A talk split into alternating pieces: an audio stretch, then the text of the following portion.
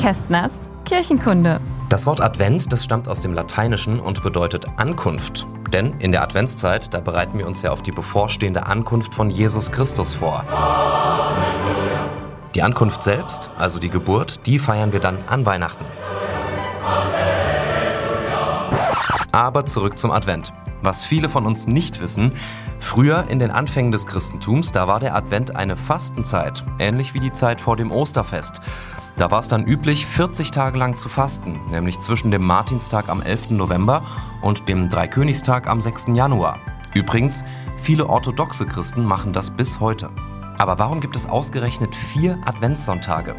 Die Antwort darauf, die führt uns ins 7. Jahrhundert zu Papst Gregor dem Großen.